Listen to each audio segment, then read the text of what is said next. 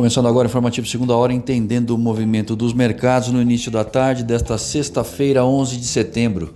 Dow Jones em alta nos Estados Unidos de 0,65%. Na Europa, o índice de Frankfurt encerrou próximo à estabilidade e o Ibovespa operando em baixa de 0,25%.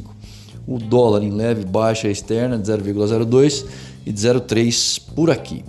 Bom, reagindo ao segundo mês seguido de recuperação do setor de serviços brasileiro, que mostrou avanço de 2,6% de junho para julho, os agentes também digeriram os dados dos Estados Unidos, de onde a inflação ao consumidor subiu 0,4% em agosto. De lá, a maior preocupação é a recuperação no mercado de trabalho, que pode conter o ímpeto pelas compras do consumidor. Já aqui, a atividade de serviço no, no terceiro trimestre ainda não é a ideal, apesar da melhora. Sobre a Selic na próxima semana, tendência de manutenção do juro nos atuais 2%, com a adoção de uma visão neutra até o início do segundo semestre de 2021.